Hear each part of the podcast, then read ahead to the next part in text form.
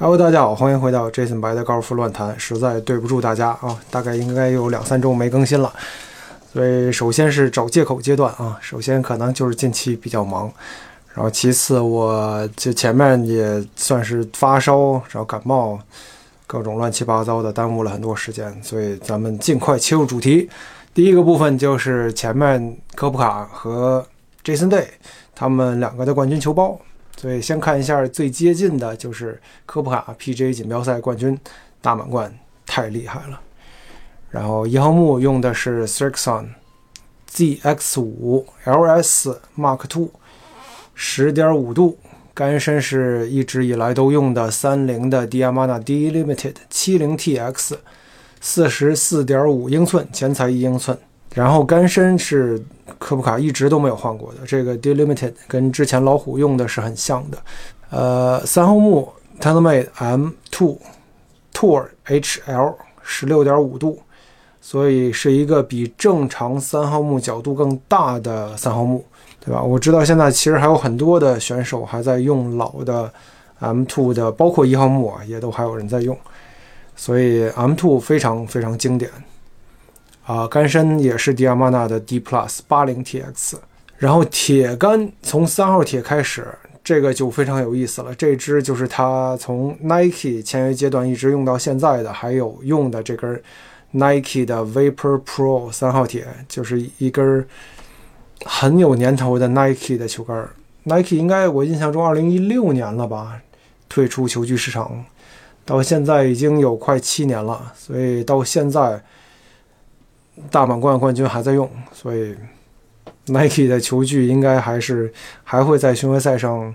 存活一段时间的。好像弗利特伍德好像也有一支这个长铁或者秋刀木。然后其他的铁杆就是 Srixon 的 ZX7 Mark Two 四到九，然后三号铁的杆身是富吉克拉 Pro Tour Spec 95X 是碳素的。其他的铁杆是 Dynamic Gold Tour Issue 的 X 一百四道 P，算是也是跟老虎一样的吧。它的杆身其实跟老虎很接近。然后，呃，挖起杆是克利夫兰 Cleveland RTX Zip Core Tour Rack Raw，算是一个会秀的挖起杆儿。啊，四十六度、五十二、五十六、六十，很传统的角度。然后棒死角是十度、十度。十度，六度，所以以前也还是经常有朋友会问，为什么巡回赛选手的挖起杆最后一支六十左右的那支，他们都会用小棒子？这个以前咱们的视频也讲过，他会需要打一些非常草突的地方，然后那个地方如果你的棒死角太大的话，你会很难打下去，所以小一点的棒死角在那个位置会更容易把球打甜一点。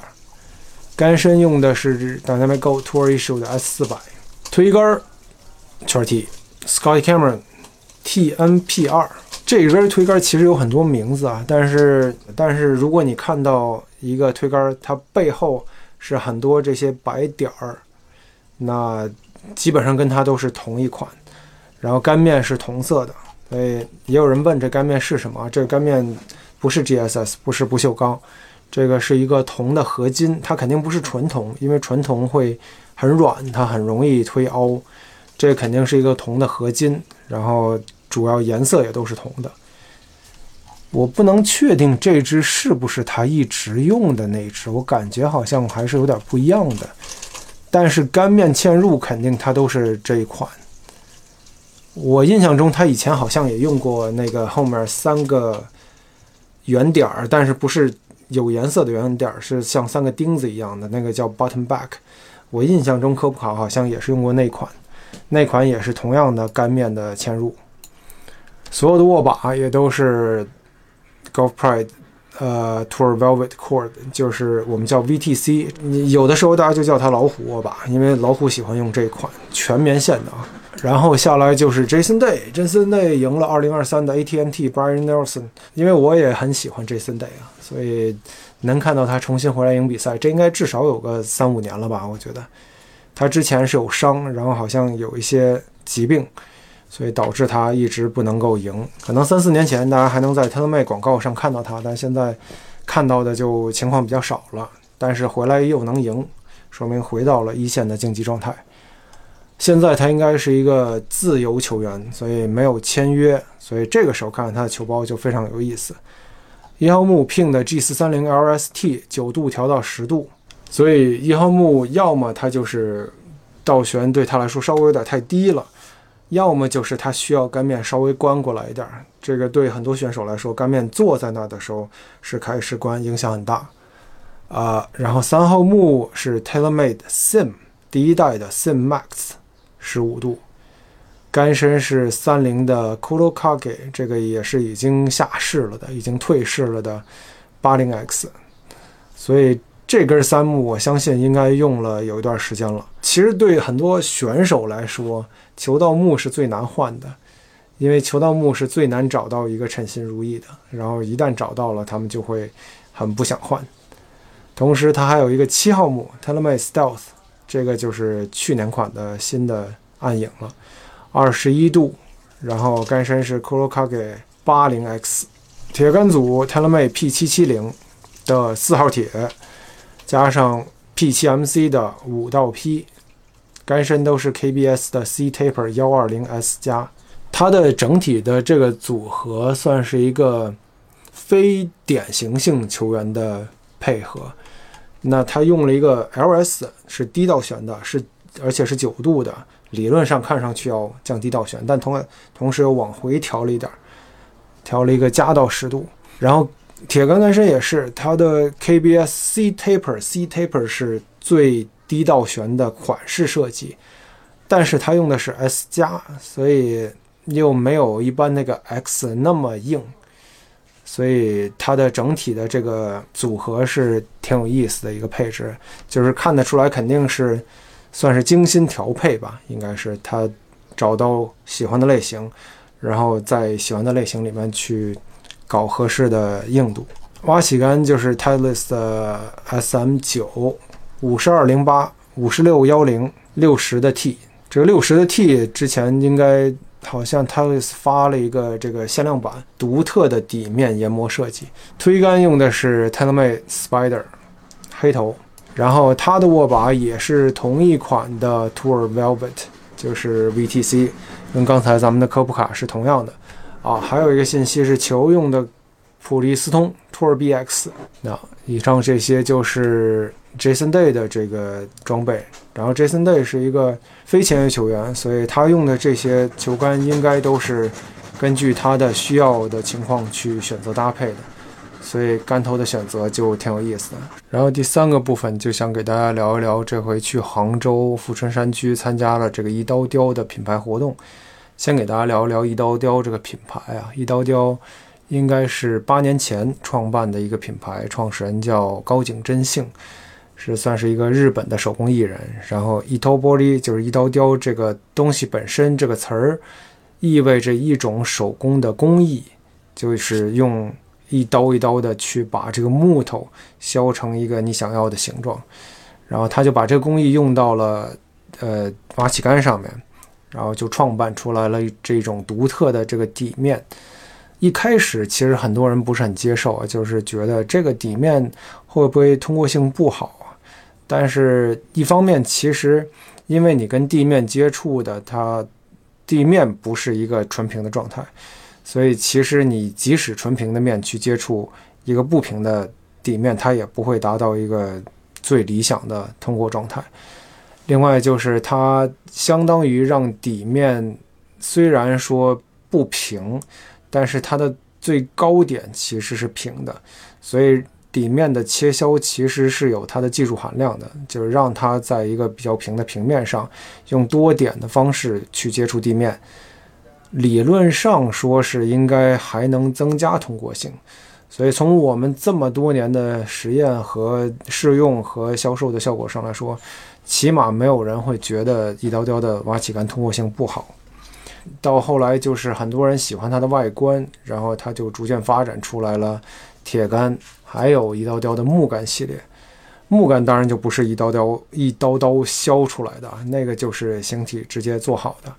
但它的铁杆最早，我记得刚开始销售的时候就只有 CB 和 MB 两款。那会儿如果你喜欢一刀雕的铁杆，你就只能打那两款的，然后相对来说都不是太好打，都挺难打的。但到现在他们发展的时间长了，就有很多款的铁杆可以选，尤其是现在的 M 五，这个就是角度也比较强一点，然后也好打一点。啊，还有就是很多女孩子会喜欢他们的扑克牌系列，尤其是那个桃心，应该六月份马上就会他们会出扑克牌系列的女杆，这个女杆还会比正常的杆头重量要轻，所以是专门的女士定制使用。然后当然力量轻点的男士肯定也可以用，所以算是一个我觉得非常有用的系列吧，就会能使补补到一些。之前喜欢一刀雕，但是用不了一刀雕的女士的这种需求。新的应该还有一款新的挖起杆，这个新的挖起杆它制作就很复杂，先镀铜，然后再打磨，再镀镍铬，所以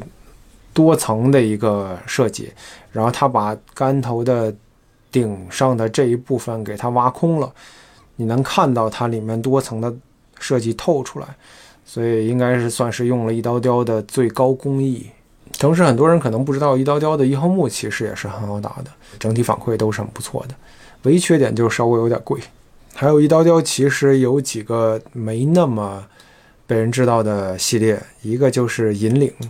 银领这个款式其实是你看到上面很多坑坑洼洼的这个凹陷，它每一个坑都是高井真幸用锤子去锤出来的。对了，忘了提一句，就是一刀雕的所有铁杆挖起杆产品都是高井真幸自己亲手磨过的，都经过他的手。为什么叫银领呢？他们其实是取自一个说法，就是一个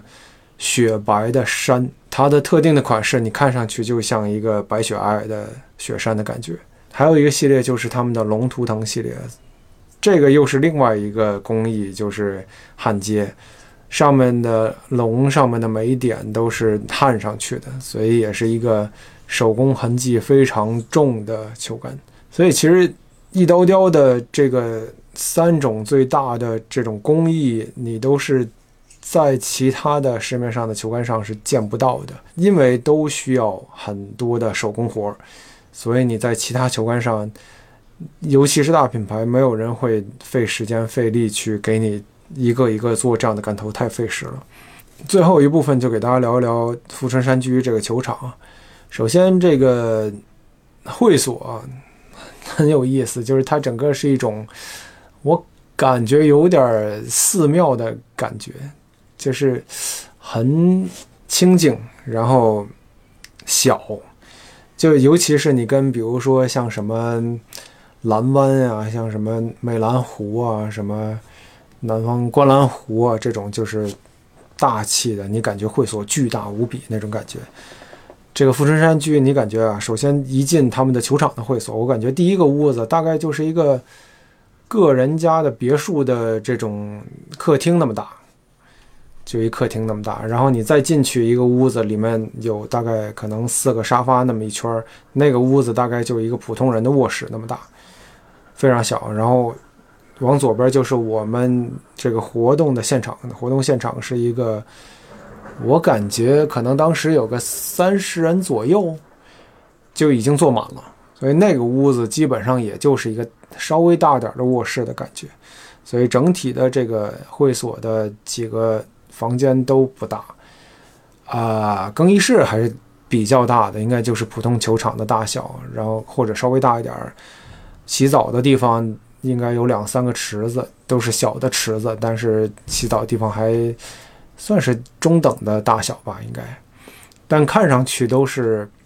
比较紧凑的感觉，都不是那种大开阔的那种感觉，就是很清静。然后球场本身应该不算特别难吧？我觉得对大部分人来说应该不会，你不会感觉这个球场特凶残，因为一来它的坡度不是特别大，大部分的洞都。比较平，第二个就是它因为在四面环山，所以它没有什么风。就我刚好同同组一起打的有一位职业选手叫博宁，他说他小时候就在这儿练球。这个球场二零零一年建成的，他小时候就在这儿练球，然后就给我讲了很多有意思的事情。边上都是那种梯田，就是种茶的。所以他说他他们当时小时候去练球，那个就是歪的话就是进田里了。然后教练就会说他们：“你看你们球都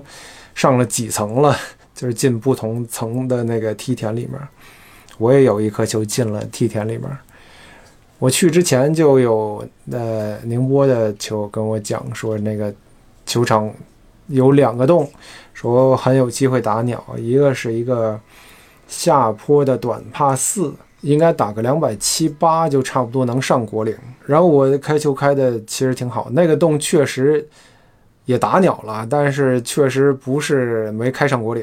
我开到了还剩一个二十五左右的地方，离旗二十五码的地方，然后切到洞口，运气好，然后推进去了。那个洞确实打鸟了。然后另外一个洞是一个稍微短点的盲打的左拐的帕五。那个洞挺好玩的，那个洞因为博宁他要打黑 T，他的黑 T 啊，就是跟我们完全不在一个地方。其实很多洞的黑 T 跟我们都不在完全，完全都不在一个地方。我们的那个位置看上去啊，就是一个比较中等的开口吧，两边有树。如果我要打两百五的落点的话，就我正常的落点，得从左边的树上面过去。那个洞是一个大左拐。然后黑 T 的位置在我的正右方，就 T 台冲前，我的正右方还有个三四十码的地方。然后那个地方完全不一样，就是他们的那个树两边的树挡着，就是一个贼小的一个窗口，可能也就是二三十码的一个窗口。就那个黑 T 感觉完全不一样。然后那个洞我就是。我想从那个树上面过去，结果那个球打的太右了，就是直出去，但是往右转了，那个洞没打好，那个球丢了，那个那个洞丢球了，OB 了，应该是十八个洞唯一开 OB 的一洞，所以也是想法太多了，打得不够好。但是球场整体来说，如果你不是特别的努，其实不算特别的难，开球难度应该中等，就是它不算开阔。很多地方开球落点是有要求的，所以一号木打得好的人在那个球场应该会很轻松。国领不算特别难推，应该起码就我们当时打的情况下，我估计也就是一个九左右的国领速度，肯定不会太难推。然后国领坡度也不是特别大，所以我估计。国领快的话，可能也不是特别难。我我只是估计啊，因为毕竟没有推那么快的国领，咱不知道人家正经比赛的时候会不会很快。那个地方是打过很多的大的比赛的，所以肯定不会是太容易的。它是能够区分出来选手的水平的。我我最后应该是打了个八十八十八左右的成绩，所以也也说不上好，也也不算特别烂。基本上今天就想给大家唠叨这么多，希望大家有什么想知道的东西，有什么感兴趣的东西都可以跟我说。那以上就是这一期 Jason 白的高尔夫乱谈内容，我们下期再见。